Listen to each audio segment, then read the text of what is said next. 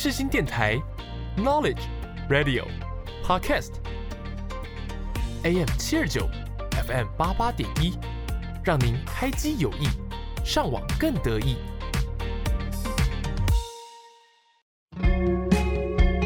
想聊不无聊，这里是因为想聊音乐所开设的节目。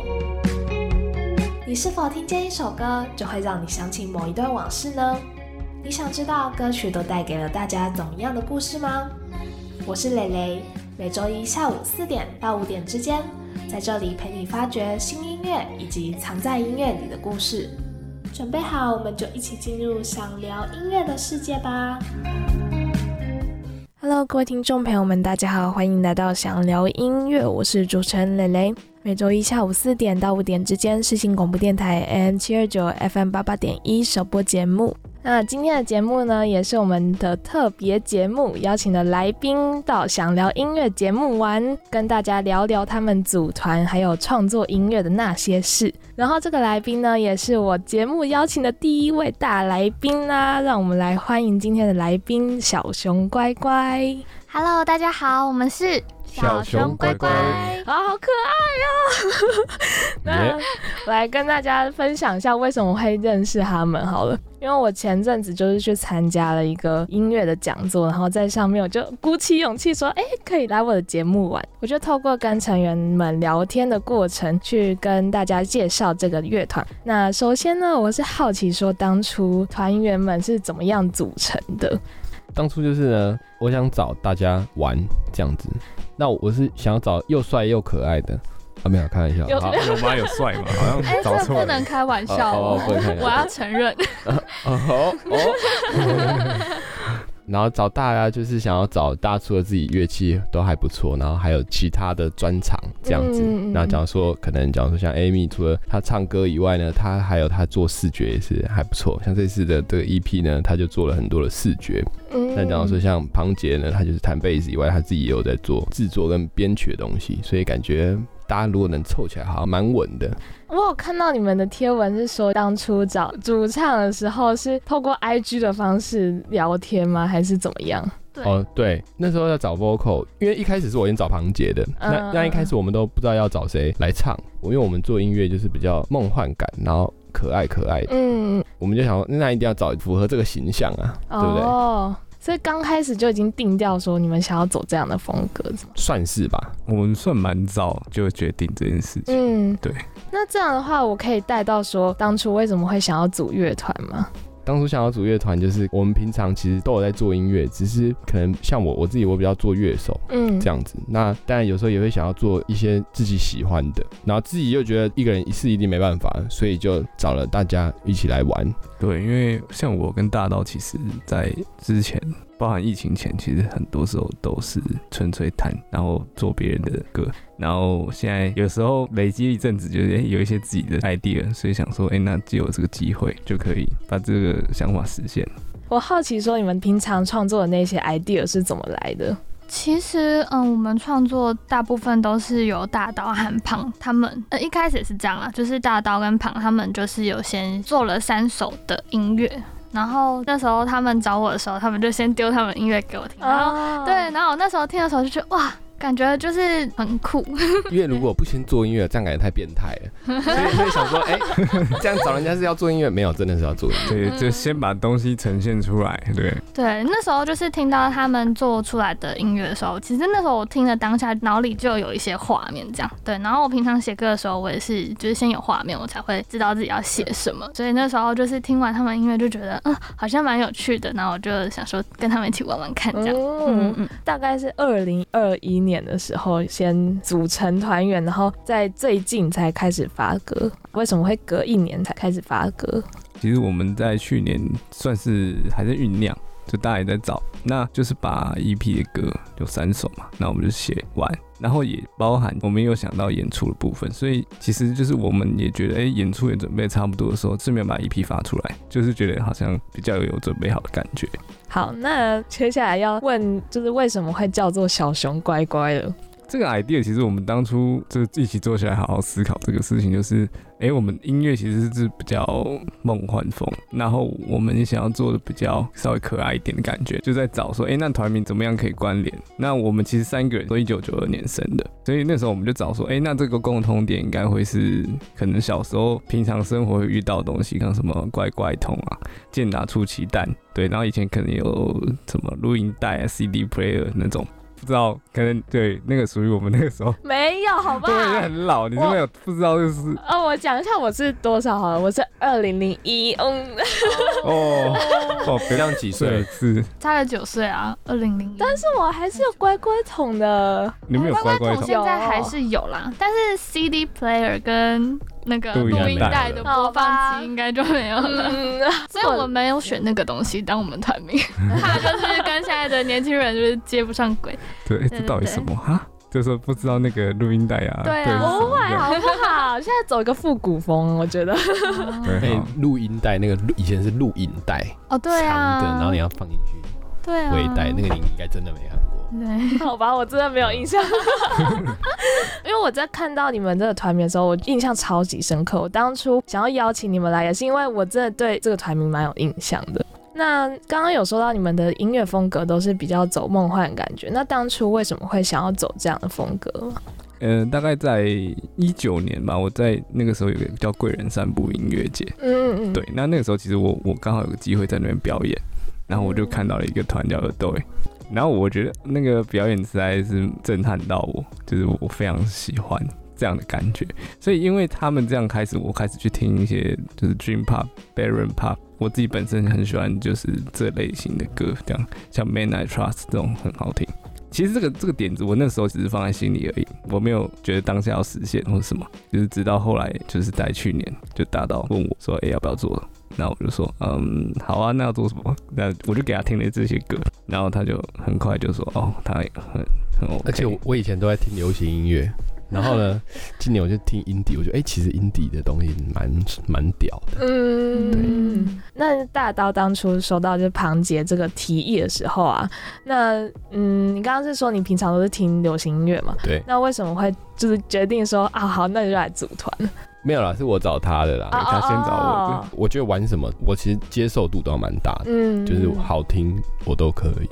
嗯对对对。那等一下要分享这三首歌，你最喜欢哪一首，或者是最想要先分享哪一首？我想要分享梦游啦，我先选的，先抢先赢。那可以跟大家分享一下，就是关于这个梦游呢，创作理念可能是怎么样？创作理念哦、嗯这个就是我们我跟庞杰先写 baking 啦，然后 Amy 在上面想她的曲子跟旋律这样子。嗯，那那我是分享我喜欢它的原因，好不好？好？好好，那我那我我自己是觉得这首比较沉呐、嗯。然后比较有个性一点，那比较这首算应该比较比较凶一点吧，对不对？就是在我们的歌里面相对来说，就是比较比较稍微比较不甜蜜个一点。性比较对，对，然后他的一些意费我自己还蛮喜欢的，他的歌词我也很喜欢，嗯，对对，像他副歌三个字三个字这样子。哦，你刚刚分享的这一首《梦游》是在这个 EP 的最后一首歌嘛？那他把它放在最后一首歌有什么含义吗？它其实是我们第一首发的，只是我们哦嗯嗯上架的时候，他跑到第三首去。嗯，哦那时候是故意设定让它第三首，哦因为其实我们的 EP 就是有照一个时间序去排。哦，对，因为白色的梦歌的那个曲风就是比较轻松一点，然后那时候我写的时候的那个故事也是白天，然后想要跟自己喜欢的人一起出去快乐的，就是有点像在做白日梦的感觉，因为想要逃离这个繁忙的城市，然后一起去外面玩，所以是比较白天的感觉。第二首是排在晨回了就回家，那这首歌是比较接近傍晚下班之后，然后自己一个人回到家里面跟自己独处的那段时光。第三首是梦游，就是已经深夜了，然后进入梦乡，但是你不知道自己是在做梦还是你是醒着。有，因为我就是想说，你的排的顺序应该还是有关系的吧？所以想想说有关系，有关系。刚刚明芬有提到说《白色的梦》这一首歌嘛，那要不要介绍一下这一首歌？哦，这首歌其实是因为他们那时候找到我的时候，就是他们已经写好三首歌的 backing 了嘛，三首歌听完之后，我第一首有画面的就是《白色梦》这首歌。嗯、因为那时候就是我自己是刚恋爱，所以就是一个比较快乐的感觉，所以就是听到这首歌的时候，非常的有画面。然后那时候我写的时候，其实就是我是坐在发呆亭下面，是一个很 chill 的一个地方，然后我就是边听着这首歌，然后边把这首歌的旋律跟歌词写出来，这样子。我是台北人，你们应该也是吧？我们是啊，对他们三个也都是台北人。我的男友是云林人，所以那时候我就是超常跑去云林找他。然后其实我就是觉得台北就是很繁忙的感觉，就是整个生活的节奏都非常紧凑。然后那时候去到云林的时候，就会觉得哇，去云林找我男友好开心哦。然后那边的生活步调又是一个非常快乐，然后轻松的那种步调。因为我从小在台北长大，就是跟我从小长大的那个生活的步调感受非常不一样，所以我那时候就是每次去云林找他的时候，我都会觉得非常的放松。所以我那时候听到这首歌的 Baking 的时候，我就是非常的有感觉。对，所以我那时候就是选在我去云林的时候，然后把这首歌写好。这样也好啊，男朋友比较放心。对啊，然后这首歌其实就是也是在讲说，就是想要逃离城市的喧嚣，想要逃离那个繁忙，就是喘不过气的感觉。嗯嗯，那大刀跟庞杰生活在台北有这样的感觉吗？其实很有感觉。最有印象其实是我在当兵的时候，其实我跟大刀就是当兵，我们是算学长学弟啦，但我们在南投。然后那时候就是每个礼拜一到五，我们是当替代。其实那边因为真的没有什么人，在一个叫中心新村的地方，然后是很舒服啦，附近都是平房，就是路上就是一些狗狗、猫猫这样。然后我们大概都是礼拜五晚上会坐客运回台北，然后一回到台北觉得哎、很不习惯，就突然间人爆炸多，大家就是平常走路就是好像就是想要赶着去哪，没有在慢的。然后我那时候有个台中就是算同体，他就跟我说，哎、你们台北人到底在快什么？不知道在赶在忙什么这样子，他就这样跟我讲，我就说嗯，对，没办法，这是生活的字这样子。对那大刀呢？我已经习我在台北我习惯了，因为我也是从小在台北。那你会特别比较喜欢怎么样的生活？应该说，我想问你们三个。哦，嗯，如果能选，我当然是选台北。不会啊，我喜欢台中啦，哦，真的哦、对对为什么？因为我喜欢去那种文青的地方，虽然我不是很懂，对，但就被女朋友带去这样，然后就觉得蛮舒服的，然后那边也大大的这样子。那庞杰，其实我有想过，如果以后就是工作没有在台北的话，可能会想在花莲吧，哇，对，或台南，哦对，因因为嗯就是节奏好像真的是蛮不错的，对，贝斯手会在意节奏，哦，贝斯手节奏，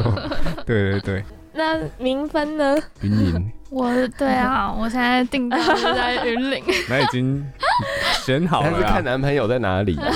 选好了，选好了没，有啦，但是如果撇除就是男朋友是住云林这件事情的话，就是其实我也是蛮喜欢台中跟台南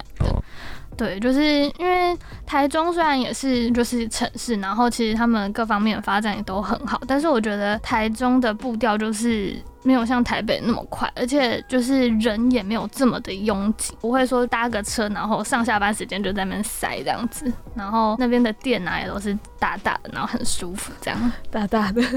对大大的大大那跟大家分享一下，我是台中人，哦 然后我这个暑假呢去台南打工换宿，还有高雄。然后我觉得你刚刚你们提到，我就哇塞，我也超有感触的，因为刚来台北的时候真的会很不习惯。那这一首歌就是会想要传达给那些北漂的人一些放松的时候吗？还是怎么样？给北漂人这首歌是给是再生回儿就回家这首歌，对对对呃那这首歌当初我们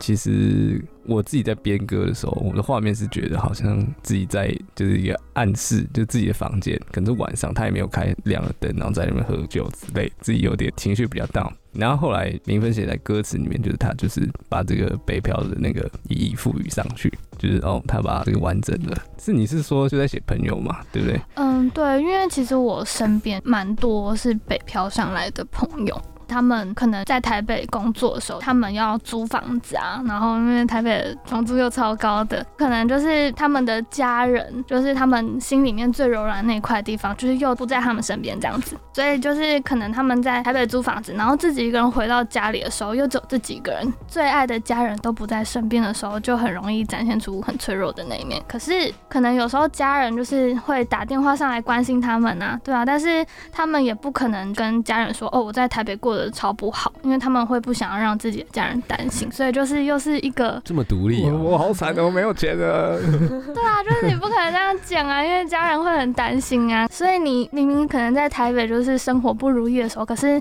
你面对家人的时候，你又不敢跟他们说，就是哦你过得很不好，你还是会跟他们说，呃我其实还过得去啦，还 OK 这样子，就是你也没办法把你真的很难过的那一面，就是完全跟家人分享，那个感觉是又再更孤独一点的。没错，对，那不知道听众朋友们有没有感觉到那种北漂上来的辛苦呢？那我们现在就赶快一起来听听这首由小熊乖乖所演唱的《再撑会儿就回家》。希望北漂族们听到这首歌都可以有一种疗愈的感觉哦。那我们现在就一起来听听这首歌。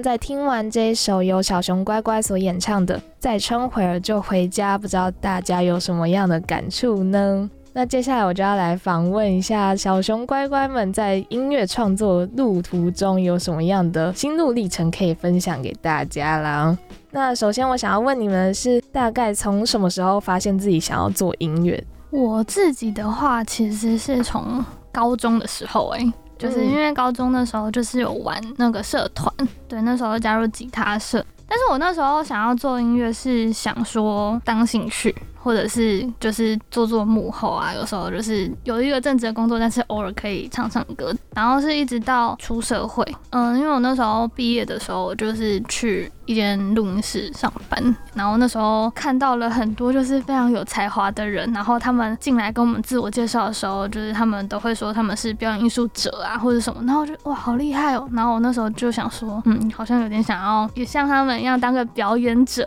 所以那时候决定就是想要认真的朝做音乐这边发展。那庞跟刀，你们我其实也是高中玩社团，那时候我们是玩德音社，但其实我那时候高三就停下来，因为必须像大家一样都要考试嘛。后来大学实在是觉得好像还要继续做这件事嘛。那时候身边有人找我组团，所以我才说，哎、那我要继续弹琴，就每个礼拜去找老师上课。那时候真的很乖、就这样上着上着，到了某一个时间段，我是大三吧，然后那个时候我的老师就问我说，哎、要不要去帮他代班？然后那时候对我来说就是一个很恐怖的事情啊！我第一次要跟一群职业的老师们做音乐，当然那个经验其实还算不错，因为我也算得到很的不错，得到很多东西，因为、哎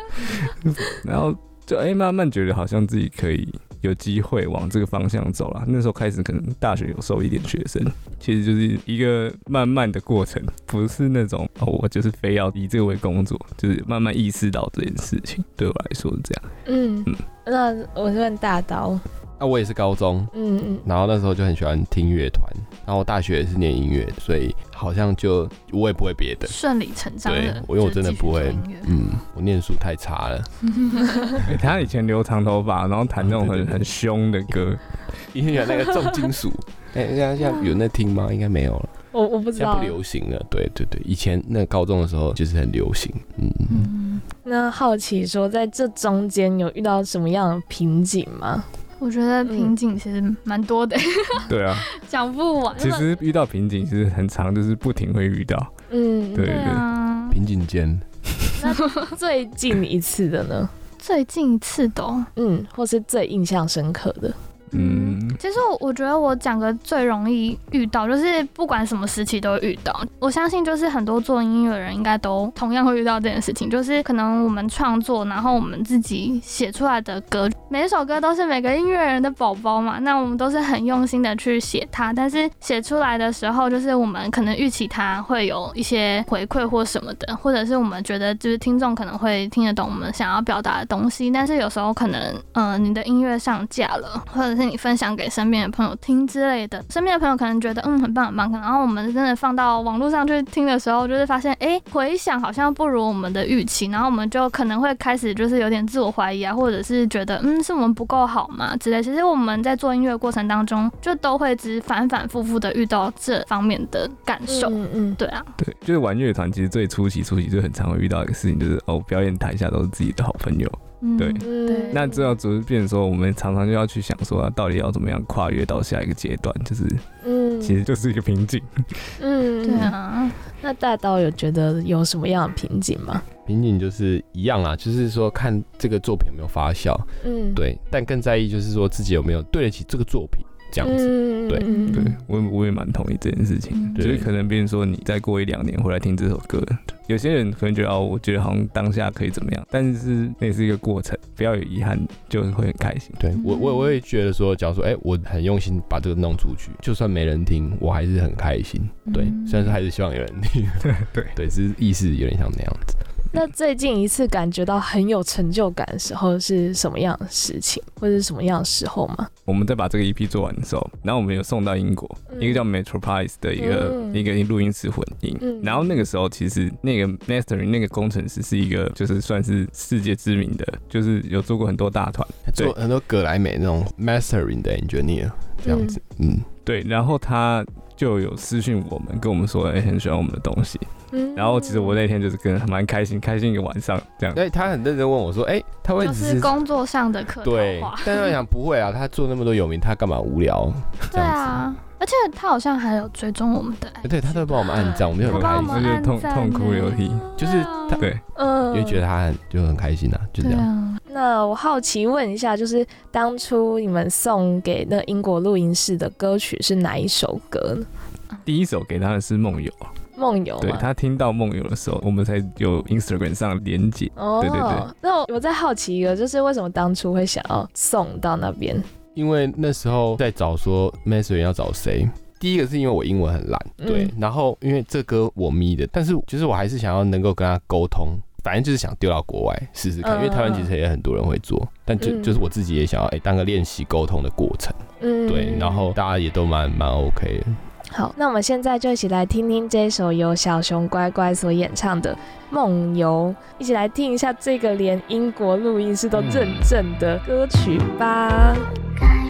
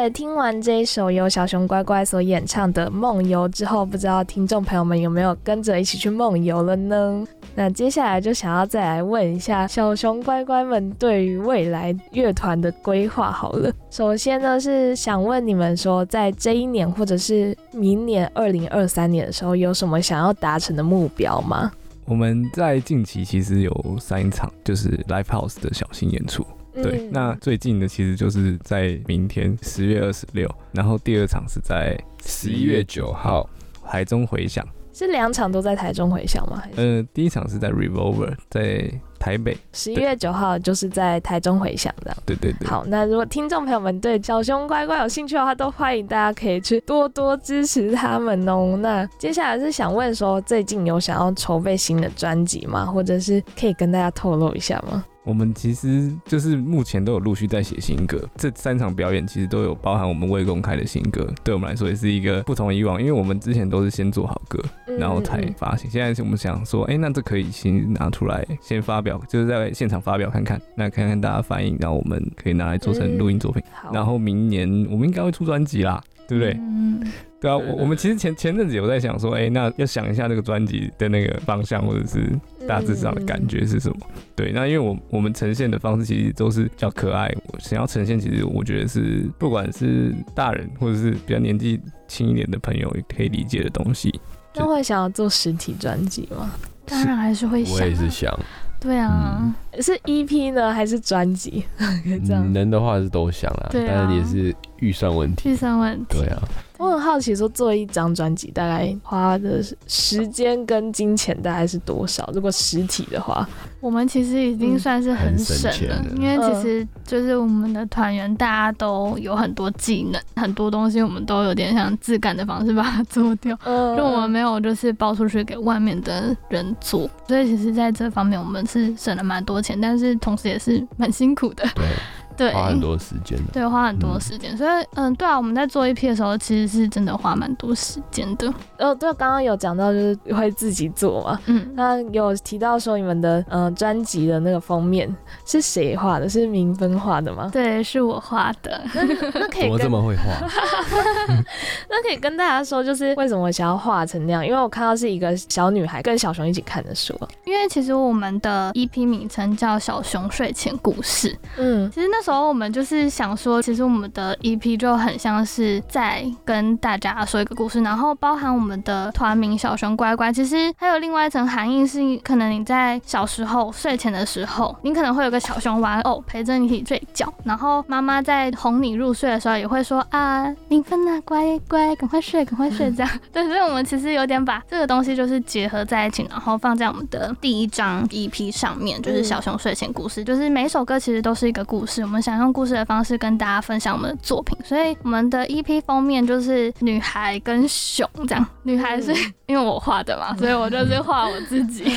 对，熊的部分就是我们的团员跟其实我们大家都是熊，都是妈妈的那个小熊，要你乖乖这样子。睡前的时候就是一起看那本故事书这样子，嗯嗯嗯。我好喜欢这个视觉概念哦，我觉得包含音乐我都超级喜欢。那最后呢，就是要来跟大家宣传一下小熊乖乖最近的行程规划啦。那可以请你们就是分享一下最近有在哪里有演出吗？然后时间地点大概是在哪里？那第一个就是明天了，